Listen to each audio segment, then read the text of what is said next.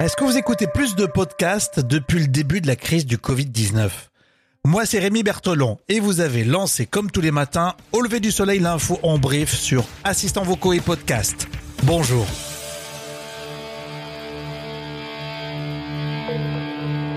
Au lever du soleil? Avec Rémi. Bah oui, j'allais pas vous demander si vous écoutez des podcasts. À la une de cet épisode, l'écoute des podcasts pour les enfants a augmenté depuis le début du confinement. C'est le cas pour Les Dents et Dodo, un podcast produit par BFM TV. Mais pourquoi la chaîne Info cible les enfants? On a écouté la réponse de Marc Lloyd, il est directeur de production numérique audio et vidéo chez Altis, RMC BFM TV. Il était l'invité des ondes Vocast. Alors d'abord, je voudrais commencer par, par préciser quelque chose. Pour bien sûr, bien les sûr. Dents et Dodo, euh, c'est de l'info. C'est pas de l'info qui est de la même manière traitée qu'à l'antenne, mais on, on, reste dans l'ADN de la marque en, en adaptant nos sujets d'actualité, euh, en l'expliquant de manière ludique et éducative euh, euh, aux enfants. On est vraiment dans, dans notre ADN propre qui est, qui est l'information. Vous l'avez bien compris, c'est pas du breaking news. C'est pas forcément le, la notion de flash euh, en tant qu'info en continu, c'est plutôt de l'information euh, qui est euh, qui est plutôt intemporelle. Bon alors ça augmente ces audiences? On a, moi je préfère euh, plutôt de parler de tendance euh, sur cet exercice-là. En tout cas, ce qui nous intéresse nous, c'est de, c'est de voir euh, qu'on fidélise que chaque épisode qui passe, on a plus d'auditeurs sur l'épisode 52 que sur l'épisode 51.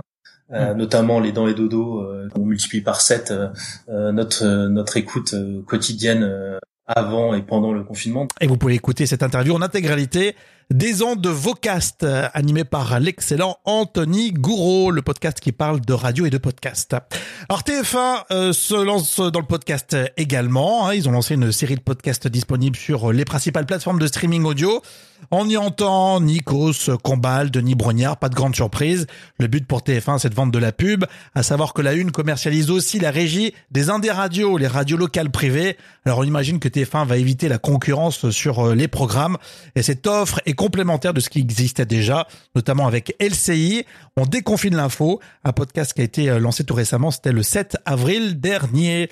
Enfin, aux USA, en pleine crise sanitaire, eh bien, l'utilisation des enceintes connectées est en forte hausse. 36% l'utilisent davantage pour écouter la musique et les divertissements depuis le début de l'épidémie. 52% même des propriétaires d'enceintes connectées l'utilisent davantage entre 18 et 34 ans. N'oubliez pas justement, nous sommes sur les enceintes connectées. OK Google, quelles sont les dernières infos au lever du soleil Ou Alexa active au lever du soleil podcast?